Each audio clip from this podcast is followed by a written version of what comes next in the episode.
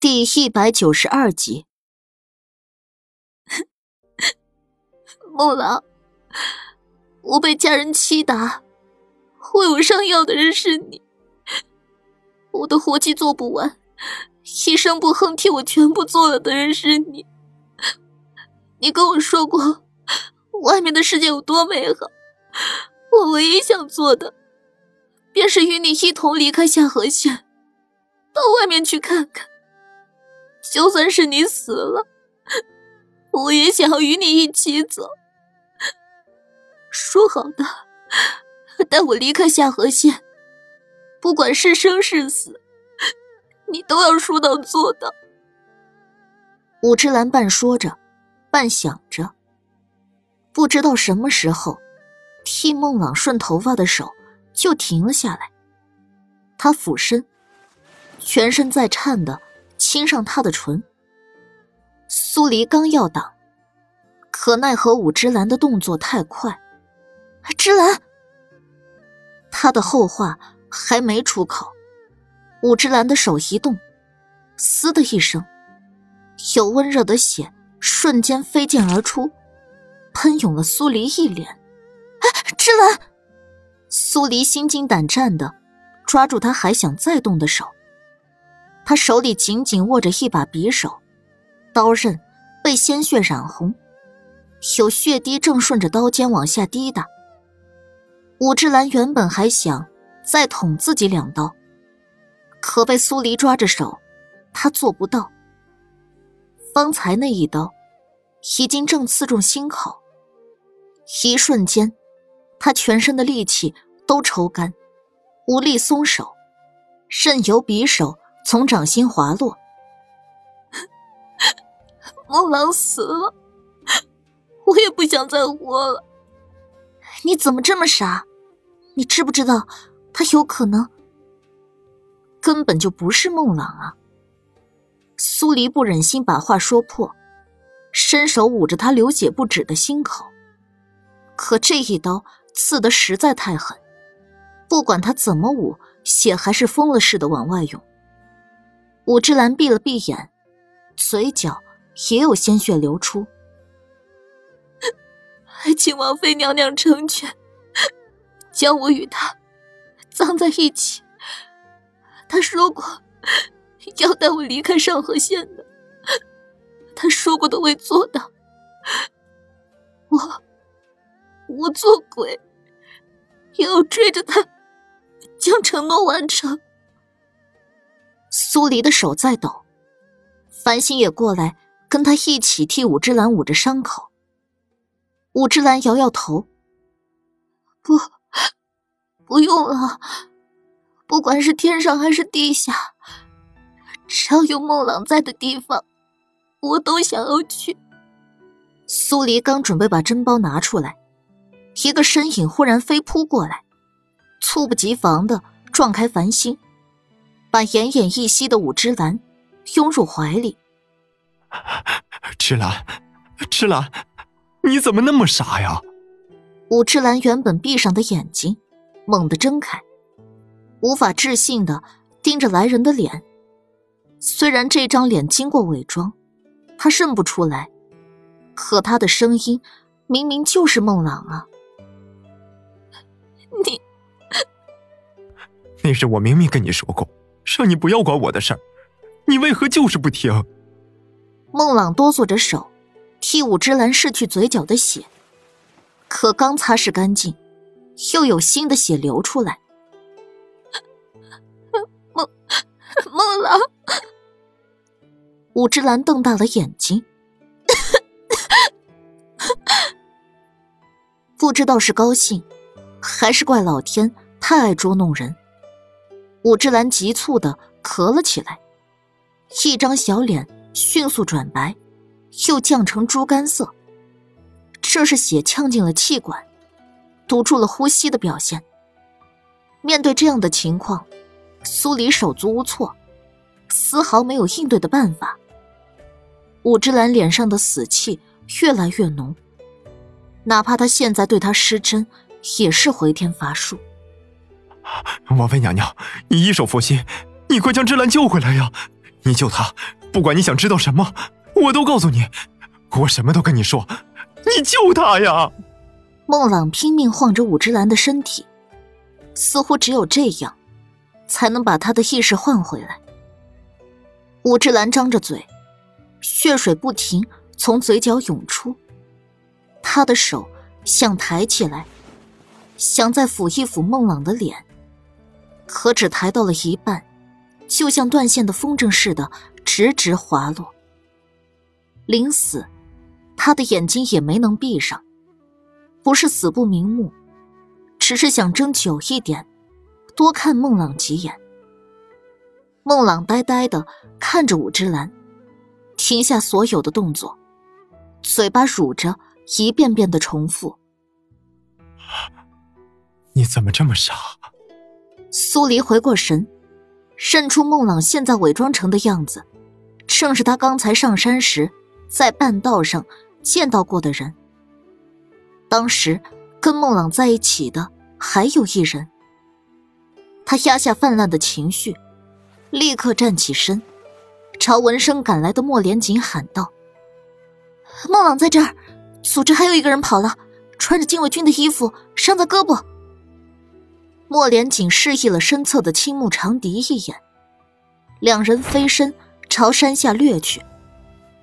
有几个禁卫军上前，按住孟朗的肩膀，让他无法动弹。孟朗怔了一下，挣不脱，只能紧紧抱住武之兰尸体，同时抬头迎上苏黎的视线。我求求你，不要让我跟他分开。你想知道什么，我都告诉你。声音低沉，带着浓浓的恳求。苏黎沉默不语。早知道武之兰的性子这么烈，他刚才一过来就应该抱住武之兰才对。见苏黎不说话，孟朗咚的一声，重重磕下去。一下两下，苏黎不喊停，孟朗就不停的在磕头。很快，他的额头就渗出了血。迅速红肿起来，够了。苏黎回过神，冷冷的看着孟朗。既然你知道自己的身份，没办法跟他长久的在一起，你为什么还要承诺他那些话？为什么还要让他的一颗心全都扑在你身上？我。孟朗停下磕头的动作，苦苦的一笑。如若他没去把你找来，如若你没来下河县，我是要带他离开的。苏黎冷笑：“你既跟他相爱，那便是要交心。你藏着掖着自己的身份，不肯告诉他，他才会在走投无路之时，冒险上京找我。”我。苏黎闭了闭眼，他是在气孟朗，可他更气自己。我知道，是我错了，我不该招惹他。孟朗抚上武之兰的脸，眼底掠过一丝绝望。他能为了我去死，我也不愿他一个人走，还请王妃娘娘成全。不管你想知道什么，我都告诉你。在我死后，请将我与他合葬在一起。苏黎睁开眼，看着孟朗抱着武之兰的画面，各种各样的情绪在心底泛滥。莫连锦走近他，伸手握住他的手，跟他十指相交，似在给他无声的安慰。芳菲娘娘，你想问什么便快些问，他一个人在那边会害怕的，我只想快些过去陪着他。孟朗只求一死，巴巴的看着苏黎，决心已定。苏黎默了默，侧手看了眼莫连锦，他不难想象。如果哪一天莫连锦真的离开了，他也会像孟朗现在这样，一心一意，只想随着他一起走。组织的首领是谁？苏黎开口。孟朗摇头，脸上神色坦荡，没有一丝隐瞒。组织的首领向来神秘，从不会直接与我们这些下面的人见面。能跟首领直接有往来的人，都有谁？我也不知道，组织传达命令，向来只用书信暗号。苏黎皱眉，这个组织比想象中的还要严谨。哪怕下面的人完全崩盘，也殃及不到上面的人半分。只要上面的人还在，那组织的魂就在。就像野草烧不尽，春风吹又生一样，总有一天还会死灰复燃。组织让你来下河县，是要借黑风寨养私兵，对吗？苏黎再问。是。孟朗犹豫了片刻。不只是黑风寨，还有许多偏僻之地，都去了人。苏黎跟莫连锦对视一眼。直直盯着孟朗，你知道的地方有几处？除了下河县，我还知道一处门川县。苏黎实在想不出还要问什么，看向莫连锦：“你还有什么想问的？”莫连锦逼近一步，居高临下的盯着孟朗。另一个组织的人往哪个方向去了？我与他在半道上分开。只知道他下山了。将你所知道的据点，一个不漏的交代出来。孟朗抿抿唇，垂眸看了眼已经瞪着双眼的武之兰，一字一句，把他知道的据点都说了出来。问完想问的，莫莲紧揽住苏黎，转身不再看孟朗。两人才迈出去一步，就听身后响起“嘶”的一声。再是孟朗艰难的吐出几个字：“赤兰，过来，陪你了。”两人走到一棵树下，眺望着远方，始终没有回头多看孟朗跟武之兰的尸体一眼，沉默着，直到苏黎忍不住吸了吸鼻子。莫连锦抬手将袖子送到他面前，苏黎不客气的。抓住他的袖子，使劲儿在自己眼角擦了几下。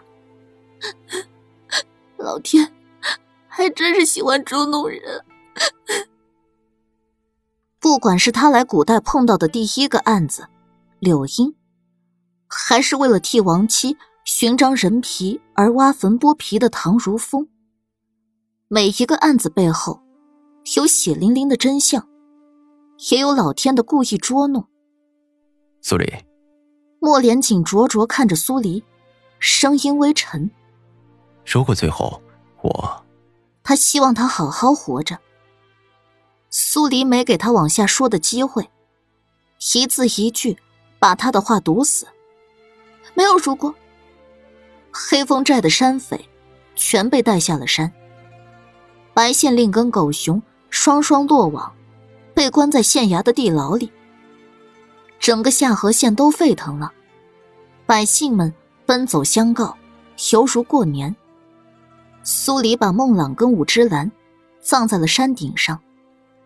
那里地势高，一眼看下去，能看到除了下河县以外的风光。那是武之兰心心念念想去的地方。青木长笛还是没能把另一个组织的人抓住。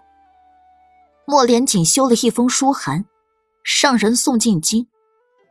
下河县的县令以及宜城的府尹，都需要朝廷派人来接任。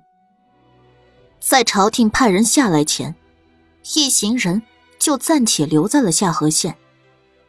这天，苏黎懒洋洋的坐在树下乘凉，一边抚着肚皮，一边想事儿。莫连锦带着人出去了，繁星陪在他身边。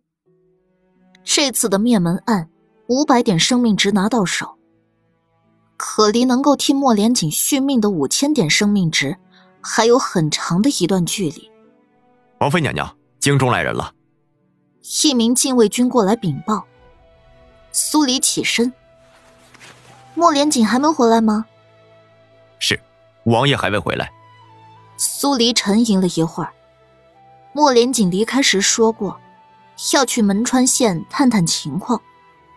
门川县离下河县不算远，快马加鞭，一天能跑个来回，还真是操劳命呀。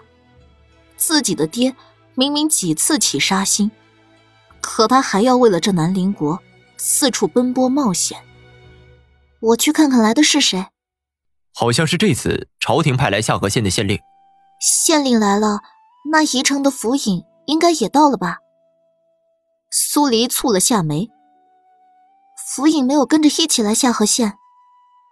禁卫军摇摇头，没来呢。大概是宜城有烂摊子，要急着收拾吧。